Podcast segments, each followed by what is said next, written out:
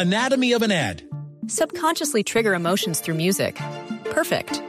Define an opportunity. Imagine talking to millions of people across the U.S. like I am now. Identify a problem. Creating an audio ad is time consuming. Offer a solution. Utilize cutting edge AI. Imagine creating all that in under 30 seconds. Well, we did to create this ad. To learn more about AI in the audio industry, download the white paper from audiostack.ai. Un gran saludo para todos nuestros oyentes que nos sintonizan a esta hora del mediodía en Travesía Blue, un espacio dedicado a los viajes, al turismo, a eso que nos fascina, que nos encanta, que nos motiva, que nos llama cada día a despertar y decir, bueno, ¿para dónde me voy? Hacer turismo es tan fácil, viajar es tan sencillo, no tenemos que irnos al otro lado del mundo, tenemos lugares muy cerca a nuestras ciudades que son fantásticos y que vale la pena explorar. Mari, ¿cómo estás? Súper bien, Juanca, feliz de estar acompañándote nuevamente un domingo más, hablando sobre viajes, sobre turismo, inspirando a la gente a que salgan a viajar, a recorrer el mundo y también que viajen con nosotros en esta travesía blue a través de los sentidos, de las emociones y de las descripciones de los diferentes lugares de los que siempre les hablamos y a los que siempre los pretendemos llevar. Claro, esto es una invitación. Este programa pretende ser una invitación a viajar, a descubrir, a salir un poquitito de la comodidad de la cama, del sofá, un fin de semana. Por eso los viajes no tienen que ser necesariamente, Mari, de ocho días. Porque es que la gente dice, bueno, me voy de viaje, uy, no, pero no tengo ocho días. No. No, y no solo eso, sino que dentro de las mismas ciudades, en las ciudades que ustedes viven, pueden reportarnos cualquier cantidad de atractivos turísticos que mucha gente no conoce. ¿Cuántos bogotanos hay que nunca han subido a Monserrate, Exacto. por ejemplo? Sí, señora. Pero cuando llega algún extranjero, lo primero que hacemos es decirles, tienen que subir a Monserrate. Y ni siquiera lo conocemos y no sabemos pasa. cómo hablar de él, ¿no? Eso pasa muy seguido. Tienes absolutamente la razón. Por eso debemos viajar, debemos conocer, debemos salir. Y eso es Travesía Blue. Oigamos un poquitito más de Sean Paul con Dua Lipa en esta canción que se llama No Lie.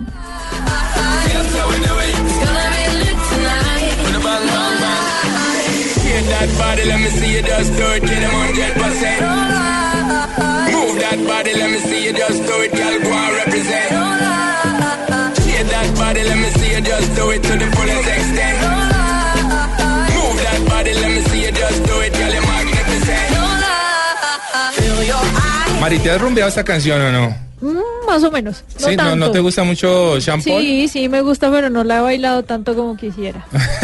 pero bien, hay tiempo, hay tiempo Hay para tiempo, sí señora, hay tiempo. Está de moda esta, esta niña Dualipa que está pegando también todo lo que, lo que canta y en este, en- ¿cómo se llama eso? Cuando se juntan dos artistas. En esta colaboración. Sí, sí, sí. Esta colaboración le fue bastante bien con Sean Paul. Mari, hoy un tema que yo sé que te gusta. Me encanta. Yo sé que te y a mí me fascina, pero o sea, me mueve todas las fibras porque vamos a hablar de canyoning. Seguramente algo que los oyentes, algunos habrán escuchado, que es, otros no tienen ni idea de lo que les vamos a hablar, pero al finalizar este programa van a quedar totalmente antojados de salir a explorar, a explorar ríos, a explorar cañones y sobre todo a aventurarse a todo lo que esta práctica deportiva, deporte de aventura, ofrece.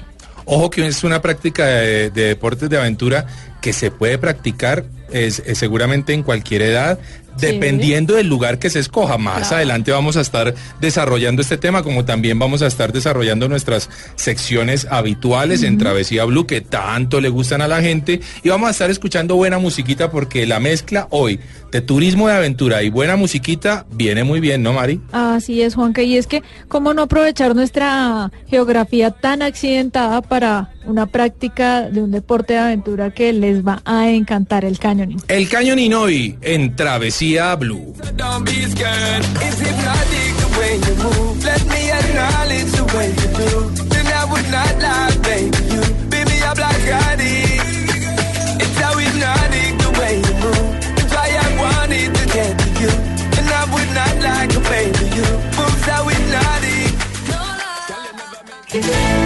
Esto es Travesía Blue.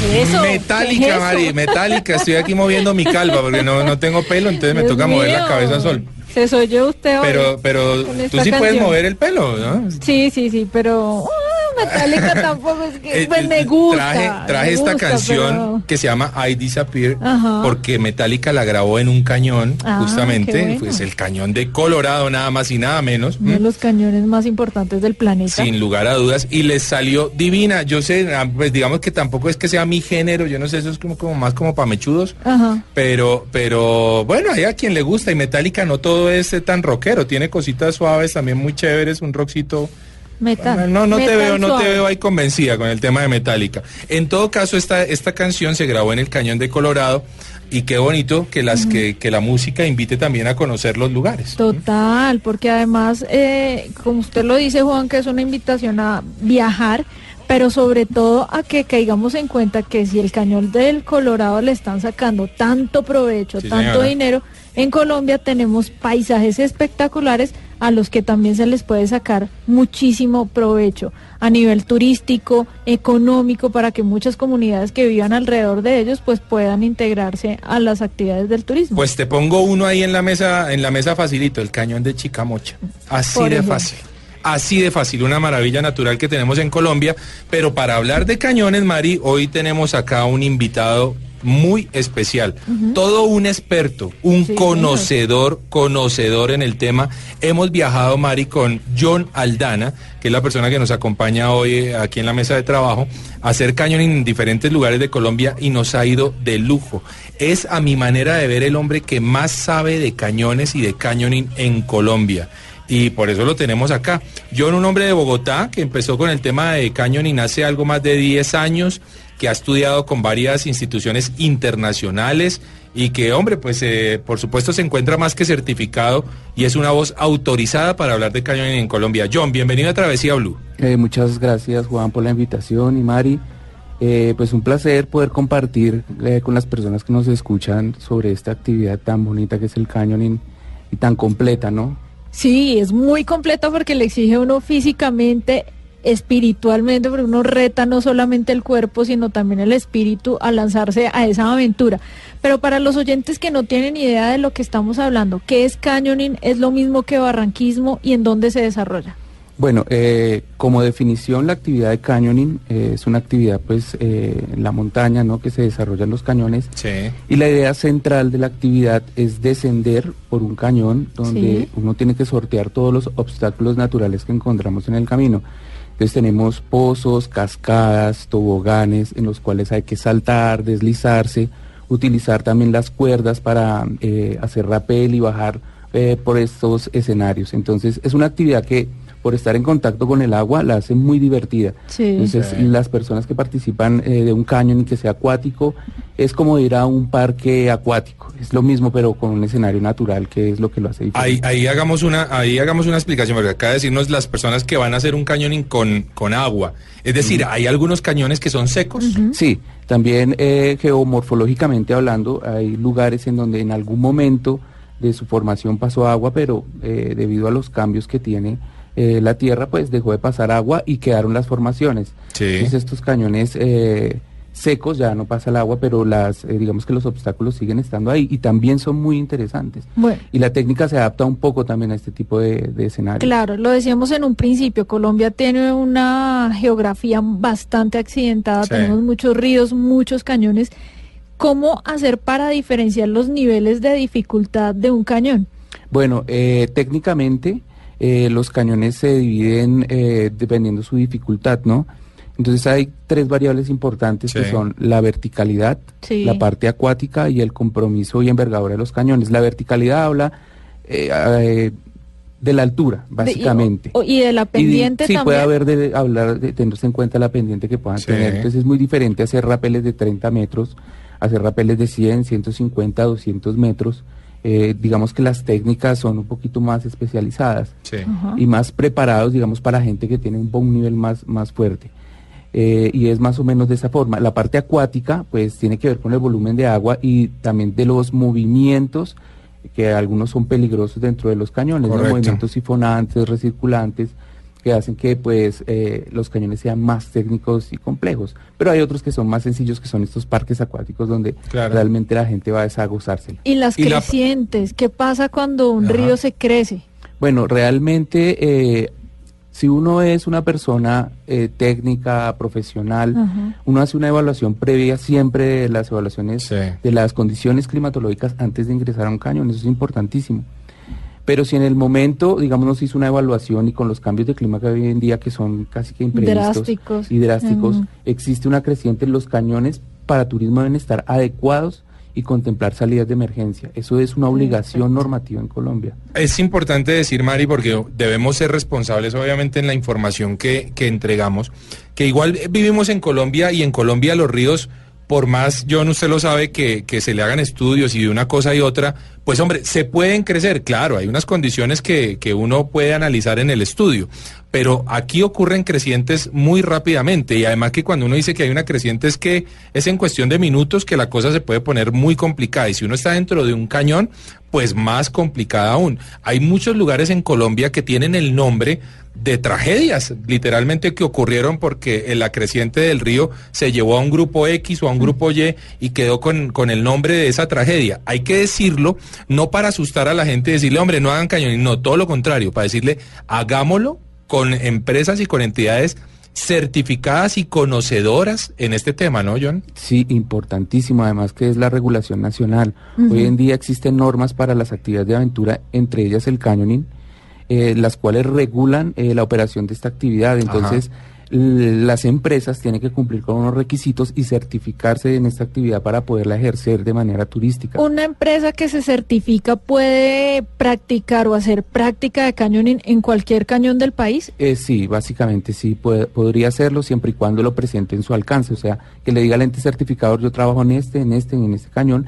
Y el ente certificador viene y revisa que las condiciones de seguridad y de conocimientos y de manejo del personal pues sean las adecuadas. Bueno, yo te quiero contar, Mari, que estuve hace ya un tiempo con John justamente desarrollando eh, Yo un, me lo un cañón. Te lo perdiste. Los miro con mucha envidia. Te lo perdiste y ese cañonín es increíble. Estamos hablando del cañón de Chirajara en Guayabetal, ¿no? Si, no, si mal no estoy, que es la ruta, eh, un municipio eh, en la ruta que conduce entre Bogotá y Villavicencio. Sí. Chirajara tan mencionado por estos días, ¿no? Eh, allí hay un cañón que es espectacular. No sé el grado de dificultad, John, de ese cañón, ¿qué tal es? Pues bueno, eh, es un cañón de compromiso limitado. ¿Qué significa esto? Los cañones con esa cotación que es eh, hasta B3, A3, 2 Sí. en, en compromiso de envergadura, son esos cañones aptos para turistas, pero Sí. también para el aprendizaje deportivo. Ok. Este cañón, por las verticales y el contenido de agua, o sea, la cantidad y los movimientos que tiene, es un cañón de compromiso limitado, apto para el turismo y también para el aprendizaje de la Bueno, yo sentía que me iba a morir en el ¿En cañón. serio, o sea, aquí yo no lo cuenta como si eso fuera así, ahí, entrar en la tina del baño. No, a mí esa vaina yo sentía que Lo me iba a- asustó, porque yo lo he visto asustado sí, pocas No, veces. pero es que a mí el agua, a mí el agua me parece Le que es una cosa de respeto. Respeto. Y vamos a tratar de escuchar, obviamente, diga, eh, de- de- expliquémosle a la gente que esto es en el cañón, por lo tanto se escucha el agua de fondo, pero veamos lo que ocurría en este momento del cañón de Chirajara. Este es un paso muy peligroso si se quiere. Pues eh, aquí la corriente forma lo que se llama un dorsage en, en, en canyoning. Y es que si nos atrapara, nos mete debajo de la formación de la roca y es muy difícil, muy complicado salir de esa situación. Así que hay que tener apoyo. Bueno, ahí me, me escuchas la... Escucho la vocecita de asustado. Esa voz de asustado. No, no, no, no, no.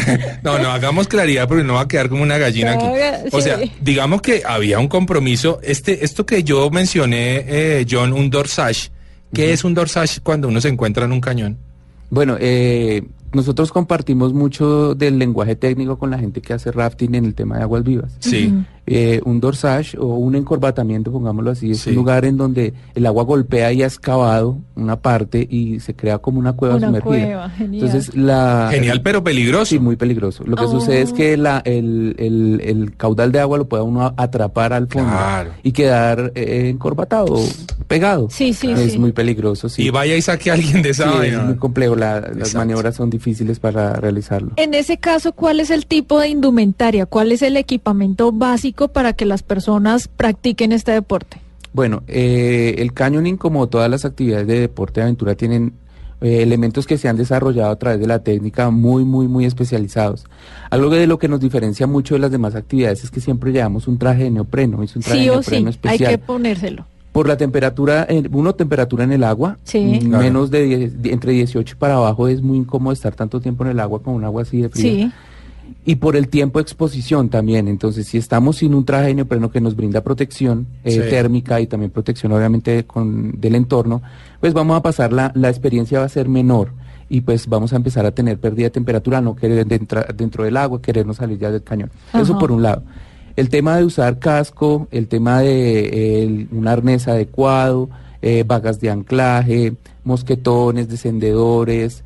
Las cuerdas. Y las cuerdas, todo este equipo colectivo e individual que quedó en la norma técnica nacional. Sí. eh, es eh, obviamente los equipos mínimos eh, requeridos para realizar la actividad en cualquier tipo de cañón. Muy bien.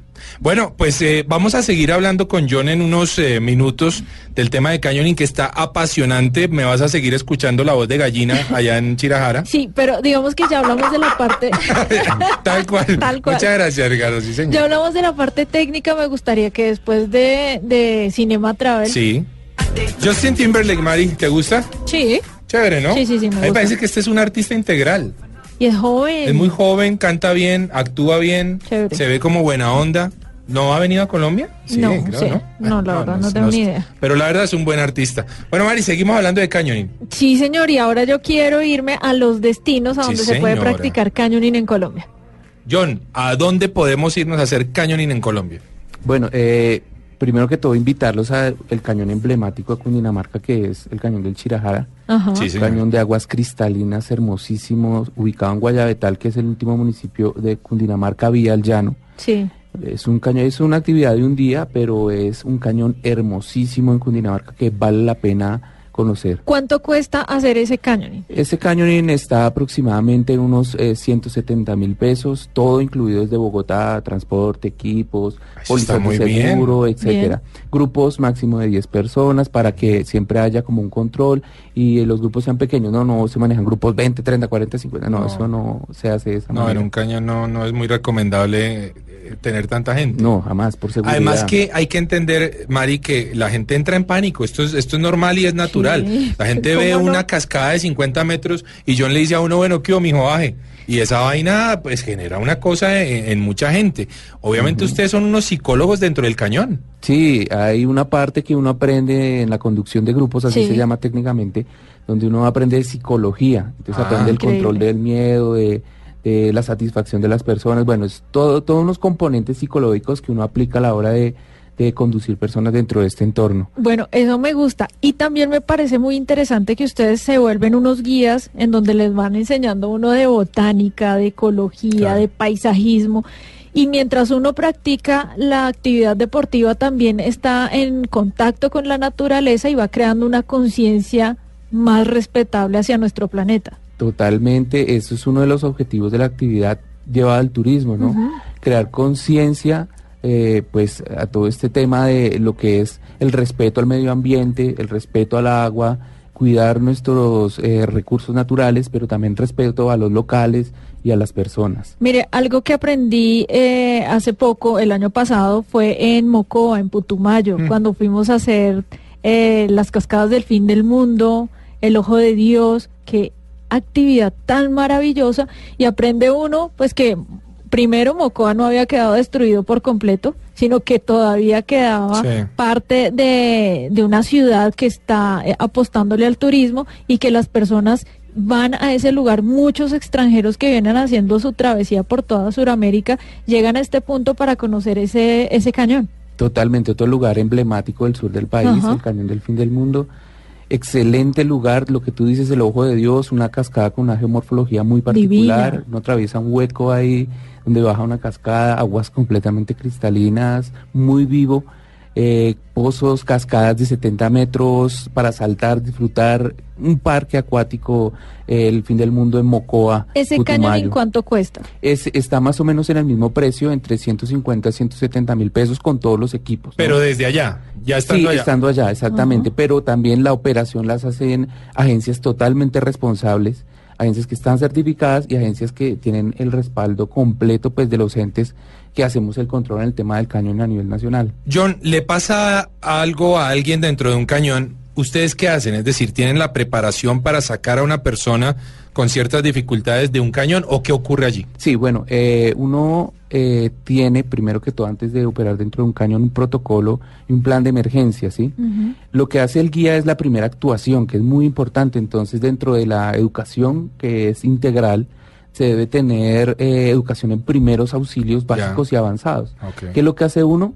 Eh, actuar y balizar a la persona. Balizarla es ponerla en un lugar donde esté, eh, eh, donde los cuerpos de socorro, que ya deben estar preparados porque se han hecho simulacros, lleguen a, a, pues, a prestarnos la ayuda médica necesaria que se requiere. A mí me impresionó mucho, eh, hablábamos con Juan Pablo Ramírez Duaca, uno de los empresarios de las cascadas del fin del mundo, que cuando ocurrió la tragedia en Mocoa, pues muchos de, de los per- de, muchos de los guías que Sí. hacen todo el tema de canyoning ayudaron al rescate de personas en este barrio y inclusive de cuerpos. Pues son las personas más preparadas, ¿no? Claro. O muy preparadas, por lo y menos. tenían todo el equipo necesario para realizarlo. Qué bueno. John, ya nos fuimos a Chirajara, en Guayabetal, nos fuimos a, A Putumayo. a Putumayo. ¿Qué otro lugar es eh, apto para el cañón? Definitivamente Caquetá es otro de los lugares mágicos para la práctica del cañoning. Genial. Está lleno, lleno de cañones. Yo creo Me que ni siquiera nuestros, mis nietos ni los de nosotros alcanzarían a abrir toda ¿En la serio, cantidad de cañones que hay en Colombia.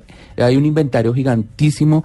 Es más o menos, yo creo que el 2% de cañones están aperturados. no el resto es por hacer. ser. Nosotros vamos a Caquetá dentro de muy Vamos poco. Caquetá. Súper, allá está el, el, el cañón Ingeri, eh, el cañón de la Diabla. Estoy hablando de los aperturados, la Boruga. Bueno, pero ¿qué hace especial un cañón como estos? O sea, ¿por qué es, por qué es tan especial? Bueno, hay una cosa que llena muchísimo o le llega mucho a la gente y es la calidad del entorno. Eso es importante. Aguas cristalinas Sí, y entornos muy bien cuidados, eso hace que realmente haya una conexión con la naturaleza. con la naturaleza. Entonces, eso lo hacen especiales. Lugares que estuvieron tan ocultos por todo el tema de la guerra y ahora entramos señor. en un tema de posconflicto que es muy importante. Hace que las personas lleguen a esos lugares tan cuidados. Entonces, la calidad del entorno como tal es supremamente, es visible, es palpable, los animales, todo, la gente, la calidad de personas que hay en estos lugares que nos reciben y nos acogen de una manera increíble, pues eso lo hacen fantásticos Y para se viajar. encuentra uno con guías locales, con personas que han crecido y han vivido toda su vida en este entorno y que con mayor gusto y con mayor amor lo guían a uno por esos cañones. Claro, y eso hace la esencia del turismo. El turismo tiene que beneficiar a las comunidades locales, es una obligación. Entonces los guías son guías, pero aparte también son empresarios de turismo de aventura. Entonces ellos tienen sus propios eh, sus propias agencias y, ha- y hacen parte del staff de guías de sus mismas agencias. Genial. Buenísimo, buenísimo, porque eso es- hace parte del turismo comunitario y es muy, muy importante. Bueno, yo les prometí que me iban a volver a escuchar mi voz de gallina eh, cuando estuviéramos en, el, en la segunda parte del programa Ajá. y veamos cómo termina este cañón que estuvimos haciendo en Chirajara. Bueno, muy buena adrenalina, definitivamente. Chirajara es un muy buen cañón. Es una muy buena experiencia. Se puede vivir. Y hay que vivirlo, de hecho, esa es la idea. Pero muy buena experiencia. La cascada fue ruda. Harta agüita. Mucha agua. Los últimos pasos fueron de alta adrenalina. Pero bueno, a eso venimos, ¿no? Y con lluvia, ¿sí o no? Esperemos que lo hayan disfrutado, sí, con algo de lluvia. Lo han disfrutado todos, muy bien. Bueno, algo de lluvia, esto ocurría en el cañón del Chirajara devolviéndonos, ¿no? Eh, ¿Qué pasa si uno está dentro de un cañón y empieza a llover, eh, John? Bueno, eh, realmente la recomendación es salir por la salida de emergencia más cercana. No. Esto uno no, No tiene que- continuar. no, no, no, no, no, es una decisión muy arriesgada. Tal vez eh, los eh, grupos deportivos a veces se la juegan un poco. Pero ya gente más sí, preparada. Claro, claro, pero el turismo no, el turismo ya es una indicación de salida total dentro de un cañón. Nada. Perfecto. Y bueno, ¿qué otro destino podemos recomendar a nuestros oyentes para que practiquen cañón? Otro lugar hermoso es Antioquia. Ah. No, pues definitivamente. Antioquia tiene... Antioquia es De todo. no eh, eh, son parques acuáticos eh, por la- el tipo de roca que se encuentra generalmente. ¿Hay algo en jardín? Jardín es un jardín. Sí, señor. Definitivamente. Sí. Y hay, Eh, y hay una cascada muy linda. Sí. sí, hay muchas. Ellos Ajá. tienen muchísima agua y tienen un potencial en el tema. eh, cañones preciosos, eh, de roca andesita, eh, muy bonitos, eh, con aguas cristalinas también, muy bien conservados. Y es un- son lugares mágicos, totalmente hermosos, donde se practica un- el cañoning de una manera espectacular, ¿no? Hay mucho que decir de Antioquia también, realmente. Bueno, es bien importante todo lo que venimos hablando sobre el tema del cañoning. Un esfuerzo que ha hecho, por supuesto, John, que digo yo, es uno de los pioneros en el tema de cañoning en Colombia, que yo sé, John, que usted ha batallado con administraciones locales para que vean el cañoning como una opción de turismo de su región. Por decir, a ver, vamos a poner las cosas como son. Para que un alcalde se meta a un cañón, hermano, eso no pasa. Entonces, como que uno va y le vende la idea, hombre, ese cañón es una maravilla, y el man dice, pero ¿qué es un cañón? O sea, ¿cómo así? ¿Han encontrado ustedes o han empezado a encontrar ya apoyo de las administraciones locales para el tema del cañoning o nos falta un poquito? No, mira que sí, la gente se ha volcado, o sea, bueno. todos los planes de, de gobierno últimamente contemplan el tema del desarrollo de turismo y Ajá. el turismo aventura Sí. como uno de los renglones importantes Sí. de la economía. Entonces se ha encontrado mucha, eh, la gente más mm, con ganas Más de receptiva de con la- desarrollar, la los alcaldes, Qué las bueno. personas, las- los gremios locales. Entonces sí, la, la gente ha querido desarrollar la actividad. Qué bueno. Perfecto. ¿Qué otro destino, John? Pasto. Pasto. Eh, Pasto es el pequeño Ticino colombiano. Bueno, el Ticino lo que pasa es que es Italia, es donde están los cañones, unos, un lugar mundial para ir a hacer eh, cañoning. En Sí. Pasto hay cañones similares, es una locura. Buenísimo. Hay un encuentro anual de deportistas que son amantes de toda esta práctica del cañoning. ¿Cada cuánto se hace y en dónde se va a realizar este año? Bueno, es, bueno, primero hablo de la Asociación Nacional de Descenso y Exploración de Cañones, Colombian Caños, que es una asociación sin ánimo de lucro que lo que busca es desarrollar la actividad eh, en términos profesionales, concursos y demás. Eh, tenemos un evento anual que se llama el Encuentro Nacional e Internacional de Cañonismo. Entonces, eh, se ha hecho en varias regiones, arrancando por Cundinamarca, pasando por Pasto, Putumayo, Tolima, bueno, etcétera. Y este año vamos a estar en Caquetá. Genial. Entonces vamos a estar durante tres días eh, con el evento oficial en donde viene gente de Estados Unidos, viene gente de España, de Ecuador, de Brasil, eh, bueno, diferentes países en donde llegan y llegamos es a practicar la actividad en los cañones que... ¿Y vienen a certificarse también? No, ellos vienen es a practicar la actividad y a Ok. conocer el lugar. Entonces ellos también son replicadores de lo que tenemos en el país. ¿Y alguien que se quiera certificar, cuánto tiempo tardaría en certificarse? Bueno, hay un esquema de formación, son varios cursos en donde tú inicias primero desarrollando la parte deportiva que Sí. es eh, la parte técnica y después em- empiezas a hacer el tema de conducción. Entonces dentro de eso, más o menos son seis cursos, cada uno tiene una intensidad horaria y bueno, eh, una- unas exigencias, Bien. pero eh, la idea es profesionalizarlo de esa manera. Esto es Travesía Blue. Bueno, sí, señores, después del desorden aquí de Mari con, con su canción, eh, concluyamos el tema, John. Eh, yo quiero ser, sí, yo quiero comprometer a John Ah, bueno. a que nos diga eso.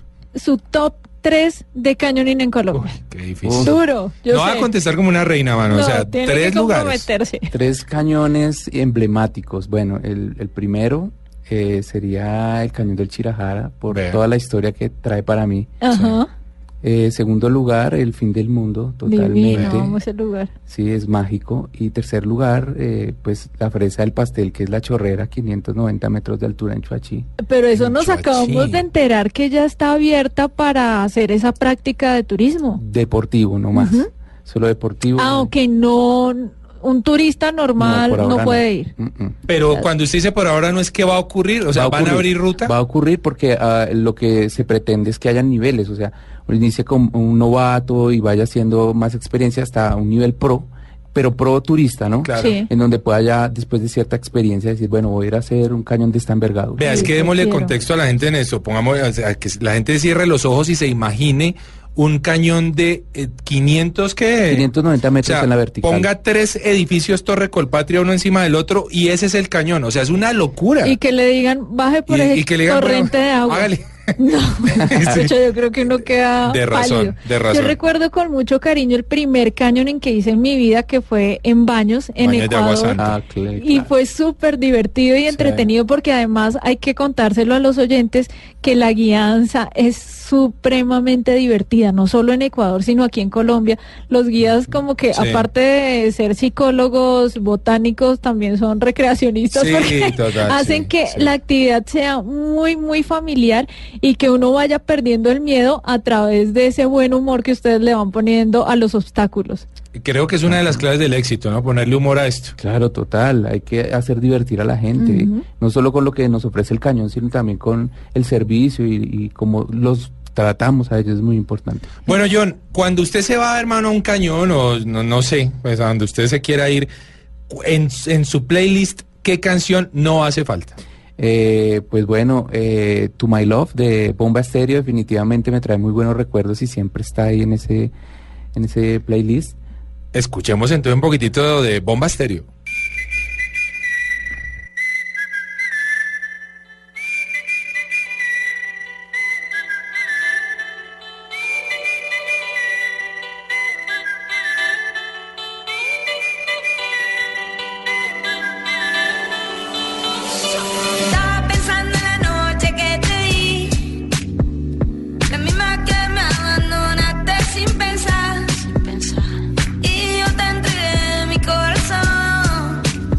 ¿Qué les recuerda esta canción, John? Bueno, parado en la base de la cascada La Chorrera, planificando el descenso. Eso sonó. Ah, qué bueno. Eso sonó en ese momento. Sí, ahí porque un amigo tenía un baflecito y puso música y eso sonó. Y eso los inspiró, entre Total. otras cosas. Qué buena banda de Bomba Estéreo. Eh, bueno, John, ¿cómo lo encuentran en redes sociales? La gente que quiera hacer cañoning, que sé que antojamos a muchos oyentes, ¿a dónde se comunican con nosotros? Bueno, eh, John Aldana, J-O-H-N, Aldana, por Facebook. Eh, tenemos también eh, Colombian Canyons, que es un grupo a través de Facebook que se, Sí. eh, se encuentra así. Eh, mi teléfono personal, Sí, sí, adelante. 315-446-6978 para todo el tema turístico, pero también deportivo y, y de instrucción para, para guías y demás. John, la verdad, un lujo haberlo tenido en el programa de hoy hablando de un tema especializado, de un turismo especializado, pero que sé que llamó a muchísima gente. Mari, ¿cómo te encontramos en redes sociales? Me encuentran Mari con I latina guion bajo travesía en Instagram y en Twitter y en Facebook en el fanpage del programa Travesía que es Travesía Turismo Aventura y mi Facebook personal es La Travesía de Mari, siempre Mari con I latina. Muchas gracias a todos por haber estado escuchándonos hoy en Travesía Blue. Agradecemos a Ricardo en la, en la consola, en el máster, por supuesto, a Julián, nuestro productor. A mí me encuentran como arroba Juan Carlos Solarte Actor en Instagram. Y ustedes continúen en Blue Radio con nuestra programación habitual. No lo olviden. Juanca, Ah, le tengo ¿sí? la frase. Frase viajera, cierre, buenísima. favor. ¿Cómo Mire, es? Viajar es una buena forma de aprender y superar los miedos. Y yo te tengo la de cierre. Mejor que, o No, sea, no, pues, perfecta para este perfecta. tema de hoy. Y no lo olvides, Mari, la vida es un viaje maravilloso. Continúen, en nuestra programación, eh, continúen con nuestra programación habitual en Blue Radio.